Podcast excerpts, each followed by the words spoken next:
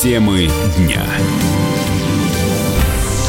Вы слушаете радио «Комсомольская правда». Меня зовут Валентин Алфимов. Рост российской экономики замедлится. Такой прогноз дал Всемирный банк. По данным организации, ВВП России упадет с 1,2% до 1%. Экономисты считают, что это связано с сохранением международных санкций, слабыми инвестициями, а также загрязнением в трубопроводе «Дружба».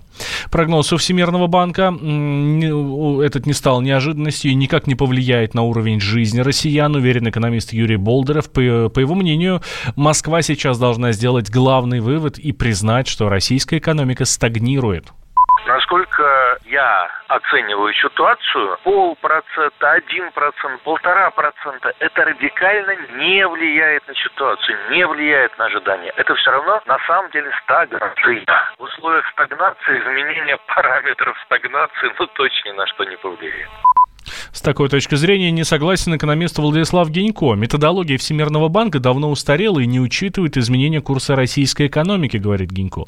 Вот этот показатель ВВП роста, он используется, естественно, в таком политическом разрезе, то есть пытаются некоторые показать, что вот э, неудачные итоги экономической политики и так далее. Я считаю, что все люди, которые говорят, там, товары, не хватает у нас промышленности, производства, так же, как было в советское время, сейчас экономика иная, и она сервисная, и большая часть нашей экономики создается в сфере услуг. Так вот, если говорить сфера услуг, то мне кажется, я уверен, что мы ее недооценим. Это речь идет о том, что мы недооценим, например, услугу безопасности. Мы обеспечиваем обеспечиваем собственную безопасность, но это услуга, которая оказывается каждому человеку в нашей стране. Как она отражается в ВВП? Да никак получается, к сожалению. Другой пример – это кино-видеопродукция. Сериалы. Мы э, за последние годы очень сильно стали успешными в этой сфере. Наши сериалы переводятся на иностранные языки, покупаются франшизу. Но мне кажется, это тоже недооцененный эффект. Возьмите авиаперевозки, авиаперелеты, рекорд за рекордом. Мы в этом году снова поставили рекорд. Люди перемещаются, платят большие деньги. Я не вижу оснований оснований считать, что российская экономика остановилась, не развивается. Посмотрите только на один IT-сектор. Когда нам говорят, что ВВП у нас слабо растет, поймите, то есть те, кто это говорит, им надо признаться, они используют это как для заработка своих политических очков, ну просто для популизма. Тем временем в Минэкономразвитии почитали, что по итогам этого года ВВП России вырастет почти на полтора процента. 9 октября Борису Немцову исполнилось бы 60 лет. Накануне журналист «Комсомольской правды» Александр Гамов пообщался с сыном политика Антоном Немцовым. Скажите, какие у вас остались самые яркие впечатления, связанные с отцом? Я бы так сказал, что самые яркие впечатления – это то, как мы с ним на виндсерфинге катались, и как бы то, как он меня учил этому, как э, он э, хотел, чтобы я хорошо катался, как мы это с ним делали вместе. Иногда бывает такое, что человек на виндсерфинге падает в воду, и его накрывает парус. Мне папа сказал, что в такой ситуации надо плыть в любую сторону, но в одну, потому что когда человек начинал метаться, то он иногда тонул под парусом. И как бы это своего рода э, стало для меня не только правилом виндсерфинга, но с какой-то позиции и правилом жизни, потому что, как я понимаю уже сейчас, mm-hmm. что в жизни э, очень часто люди, так сказать, терпят неудачу не из-за того, что выбрали неправильный путь,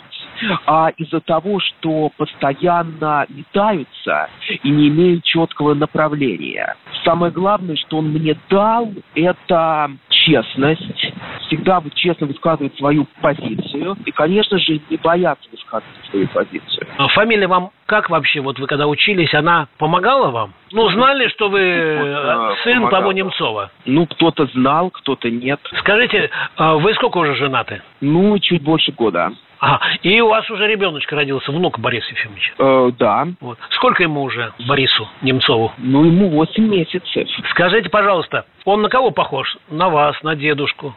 Ну, если сравнивать детские фотографии моего папы да. и фотографии моего сына сейчас, то они очень похожи. Конечно, можно сказать, что он э, прямо практически по внешности идентичен моему отцу в его младенчестве. Полную версию интервью с Антоном Немцовым читайте в материале Александра Гамова на сайте kp.ru. Бориса Немцова убили ночью 27 февраля 2015 года на Большом Москворецком мосту в центре столицы. Московский окружной военный суд в 2017 году приговорил пятерых участников преступления к заключению на сроки от 11 до 20 лет. Заур Дадаев, которого присяжные признали исполнителем убийства, получил наказание в виде 20 лет лишения свободы. Российский фельдшер Евгений Косовских вернулся в родной Челябинск из Гватемалы, где бесплатно лечил э, местных жителей. Одним из первых с ним пообщались корреспонденты «Комсомольской правды» о том, как принимал роды на улицах, спасался от опасных насекомых и чуть не стал жертвой бандитов. Косовских рассказал моему коллеге Василию Воронину. Челябинский фельдшер Евгений Косовских прославился тем, что уже несколько лет бесплатно лечит бездомных. Среди местных он больше известен как доктор Женя. Совсем недавно Косовских вернулся из Гватемалы, где месяц месяц работал в благотворительной клинике. За океан Женя отправился по приглашению еще в конце лета. Как рассказал челябинский фельдшер, посетить столь экзотическое место решил не сразу. Буквально полгода назад я познакомился с Викторией Валиковой, которая основала эту клинику в Гватемале. Это наш русский доктор, врач-инфекционист из города Уфа. И буквально мы полгода назад с ней списались. Она предложила побыть волонтером. Я полгода думал. Настал такой момент, когда нужно было ехать. Мы ехали полностью за свои деньги. Я лично взял кредит в банке. Помимо того, мы еще с собой везли по 15 килограмм донаций, гуманитарную помощь, да, то есть медикаменты, потому что туда медикаментов там нету. Их постоянно туда привозят только волонтеры. И реально 26 часов мы летели то в одну сторону, обратно я летел вообще два с половиной дня.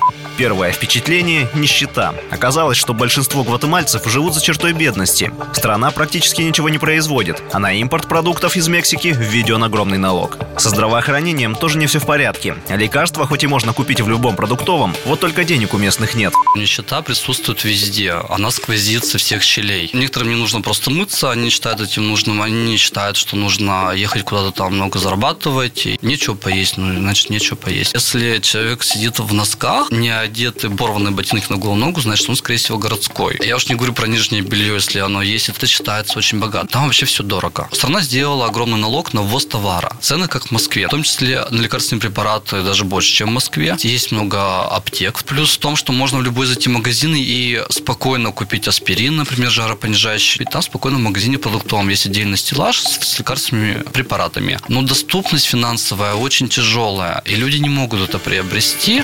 Вся надежда только на волонтеров. Но и здесь свои трудности. Многие медики приезжают в Гватемалу, чтобы помочь местным поправить здоровье. Но клиническая картина недугов сильно отличается от того, что привыкли видеть российские врачи, рассказывает челябинский фельдшер. Часто встречаются инфекционные, хирургические и венерические заболевания. Некоторые диагнозы доктору Жене пришлось ставить впервые за свою практику. Мы находились именно в той зоне, где могли приезжать люди с разных деревень, из разных городов туда. Приезжали с разными заболеваниями. Есть даже такие заболевания, которые никогда не видел у нас вообще в России. Например, такая запущенная чесотка, 53 вида клещевых э, инфекций кожи, по действиям герпеса вот эти вот высыпания. Я никогда их не видел такие в России. И не все эти заболевания будут у каждого человека еще зависит от народности, по генетике. Более темнокожие гватемальцы, у них будут такие инфекции, а более посветлее кто, а у них будет немножко отличаться заболевания. Это все там учитывается. Такие заболевания, как трахома, я тоже в России никогда не видел. Там это все есть. Сифилисы там последних стадий. Вен заболевания как бы распространены. Ко мне толпами шли мужчины, а шли женщины с росшими ногтями, шли дети с разными хирургическими там мелкими делами. К людям с европейской внешностью аборигены постепенно привыкли. Последние несколько лет в страну часто приезжали волонтеры из России. Гватемальцам так понравились наши медики, что вообще всех белых людей начали называть русскими. Но к практике за океаном нужно морально подготовиться, рассуждает фельдшер. Например, из-за бедности больше 90% детей в Гватемале страдают дистрофией. Им просто нечего есть. Самые тяжелые воспоминания за все время волонтерства связаны с этими детьми, делится Женя.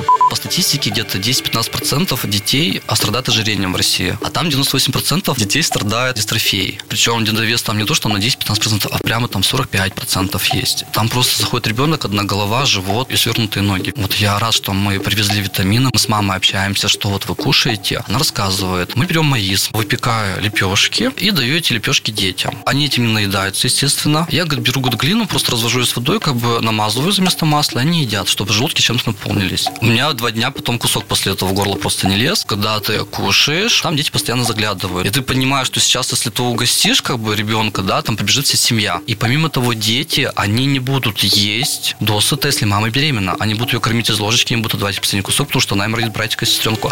Пребывание в Гватемале таит много опасностей. Помимо инфекций и ядовитых насекомых, в стране процветает бандитизм. С наступлением темноты из отеля лучше не выходить. Есть шанс не вернуться. Да и на полицию рассчитывать не приходится, рассказывает российский фельдшер. Там в вечернее время, по самому Гватемала-Сити невозможно ходить, потому что тебя либо прирежут мачете. 50% туристов там реально убивают. И есть определенные там зоны. В зоне там недалеко, в зоне аэропорта. И в третьей зоне есть такая зона, там, где ты просто не пройдешь мимо. И многие там, когда думают, ой, да я, да я там пну, там заеду, похуй, и все будет хорошо. Нет, не получится, они там ходят шайкой. И мало кто в Гватемале, особенно приезжие, говорят на испанском. На самом деле у них, в чем еще у меня были сложности, это помимо того, что вот этой диагностики ты приехал, это у тебя ничего нет, у тебя есть полоски для мочи, у тебя есть глюкометр, у тебя есть фондоскоп, стетоскоп, ты вспоминаешь всю древнерусскую медицину, как говорится, и методом там перкуссии, пальпации, аскультации ты диагностируешь, назначаешь лечение. И ты не чувствуешь себя фельдшером, ты чувствуешь себя каким-то уникальным врачом. В Гватемале доктора Женю сменил другой российский врач. Ну а челябинский фельдшер вернулся домой и продолжил лечить людей. Василий Воронин, Комсомольская правда, Челябинск.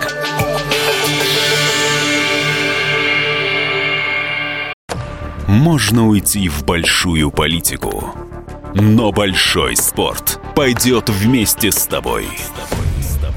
Чемпион мира в тяжелом весе. Боксер с самыми большими кулаками за всю историю бокса. Действующий депутат Государственной Думы. А теперь еще и ведущий радио «Комсомольская правда». Николай Валуев в авторской программе «Большой спорт». По средам в 10 вечера по Москве.